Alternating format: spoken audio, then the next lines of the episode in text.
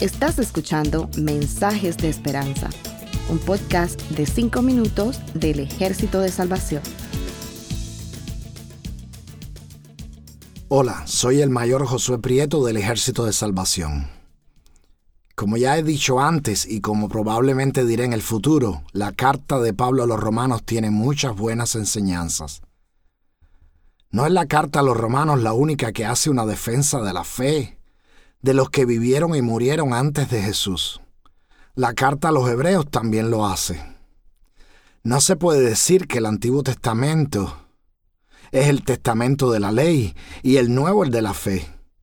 No se puede decir que la frase de Romanos 1.17, el justo por fe vivirá, fue inspirada a Pablo, porque realmente esa frase viene del Antiguo Testamento exactamente de un libro profético, Habacuc, y podemos leerla en medio de un capítulo lleno de advertencias acerca de aquellos cuya alma no es recta, los amantes del vino, los despreciadores de los justos, los avaros, los que no hacen justicia al pobre y al honesto, los que corrompen a los demás, y los idólatras.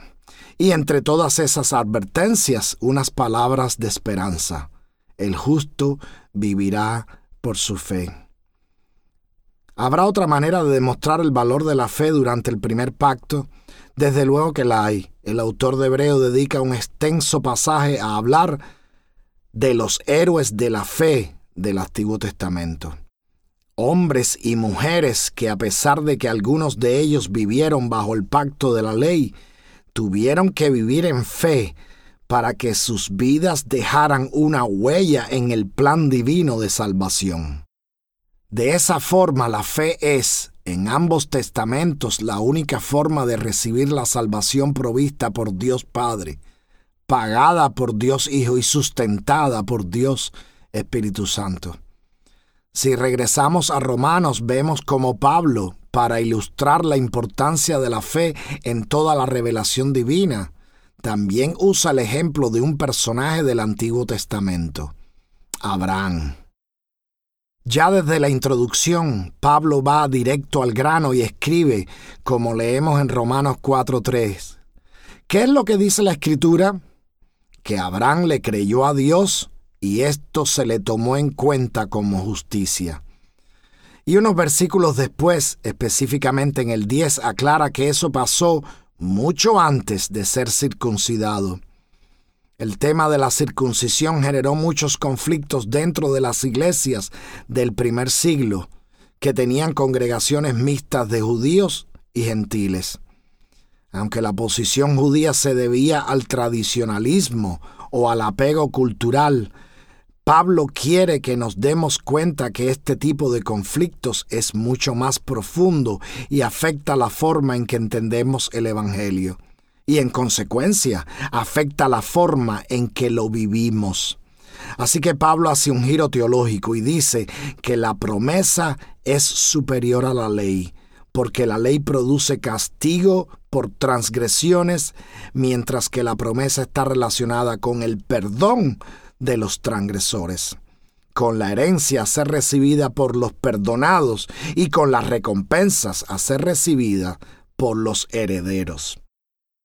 Yo les recomiendo seriamente que lean Romanos 4 del 16 al 24. En ese fragmento no solo vemos el ejemplo de Abraham, sino también vemos la aplicación práctica de la fe en nuestro caminar con el Señor. Siempre me asombra la insistencia de muchos cristianos en descubrir si cierta acción es pecado o no. Yo creo que es más importante confiar en las promesas de Dios porque Él nunca falta a su promesa. Nosotros fallamos, pero Él nunca. Si usamos el ejemplo de Abraham, debemos entender la historia de Abraham, que era como se llamaba en ese entonces. El versículo 1 del capítulo 12 de Génesis es un poco enigmático. En vez de decir, pero Jehová le dijo a Abraham, dice, pero Jehová había dicho a Abraham. ¿Por qué se usa ese tiempo verbal? Es muy extraño porque vemos que Abraham no dejó a su parentela cuando salió de Arán. Ya su padre había muerto y él se llevó incluso a su sobrino. Entonces, realmente, ¿cuándo Dios llamó a Abraham? Esteban, el primer mártir de la fe cristiana, usaba una interpretación bastante común en esa época, que Abraham fue llamado durante su estancia en Mesopotamia, no en Arán. Eso lo pueden leer en Hechos 7, 2 al 4. Solo cuando murió su padre en Arán, unos 40 años después, es que Abraham obedeció el llamado del Señor. Yo creo que eso no se debió a la falta de fe, sino a determinados conceptos tradicionales y culturales de la época. Pero una vez que Abraham se sintió libre de esos compromisos, tomó la decisión de ir a donde Dios lo había llamado. Arán o incluso Ur eran lugares que prometían más prosperidad que las lomas semiáridas de Canaán. Pero Abraham obedeció confiando en la promesa. La inseguridad fue vencida por la fe. Y eso es un tema recurrente en las escrituras. Fe es la certeza de lo que no se ve. Que Dios les bendiga y que aumente nuestra fe. Gracias por escucharnos. Para conocer más sobre nuestros programas, por favor visita salvationarmysoundcast.org. Dios te bendiga.